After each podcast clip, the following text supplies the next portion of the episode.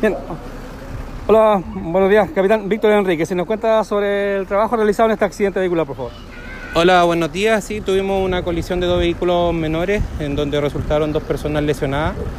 Eh, un adulto mayor que venía conduciendo el furgón rojo, que ustedes pueden apreciar, el cual ambos ya fueron trasladados al hospital por personal de la ambulancia. Capitán, respecto al trabajo para liberar a este joven, ¿cuál, qué, qué fue lo que se realizó?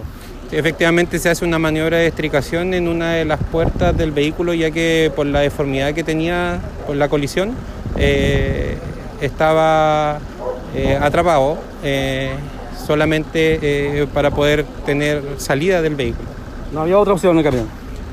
No porque se, se hicieron las intervenciones para ver si podía salir por algún otro, otro ¿Ya? por otra parte, pero eh, se, se decidió sacar por, por la misma puerta para poder evaluar bien su, su calidad que se encontraba esta persona que venía de acompañante. Eh, ¿Quién va a ser trasladado al hospital? ¿Solamente el adulto mayor? Aparentemente el adulto mayor por las lesiones que, que él tiene y el, el acompañante de, de, igual forma debería ser eh, trasladado. Él anda así deambulando en ese sector. Eh, sí, a la espera de que el personal de ambulancia determine si va a ser trasladado. Muchas gracias, capitán. Muy amable.